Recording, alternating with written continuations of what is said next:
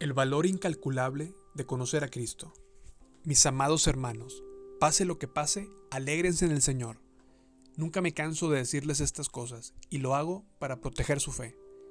Cuídense de esos perros, de esa gente que hace lo malo, esos mutiladores que les dicen que deben circuncisarse para ser salvos. Pues los que adoramos por medio del Espíritu de Dios somos verdaderos circuncisos. Confiamos en lo que Cristo Jesús hizo por nosotros.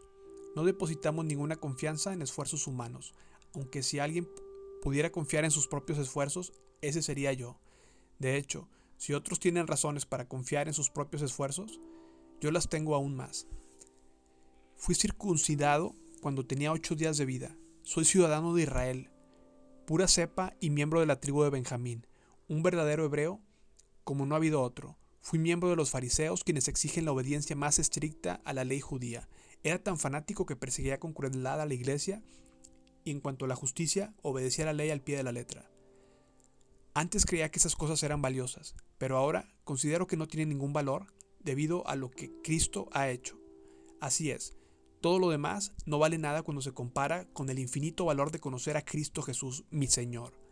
Por amor a Él, he desechado todo lo demás y lo considero basura a fin de ganar a Cristo y llegar a ser uno con Él. Ya no me apoyo en mi propia justicia por medio de obedecer la ley, más bien llego a ser justo por medio de la fe en Cristo pues la forma en que Dios nos hace justos delante de Él se basa en la fe. Quiero conocer a Cristo y experimentar el gran poder que lo levantó de los muertos.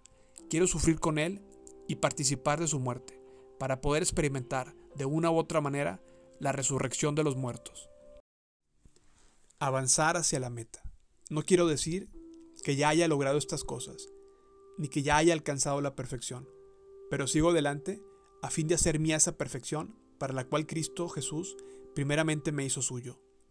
No, amados hermanos, no lo he logrado, pero me concentro únicamente en esto. Olvido el pasado y fijo la mirada en lo que tengo por delante, y así avanzo hasta llegar al final de la carrera para recibir el premio celestial al cual Dios nos llama por medio de Cristo Jesús. Que todos los que son espiritualmente maduros estén de acuerdo con estas cosas. Si ustedes difieren en algún punto, Estoy seguro de que Dios se los hará entender, pero debemos aferrarnos al avance que ya hemos logrado.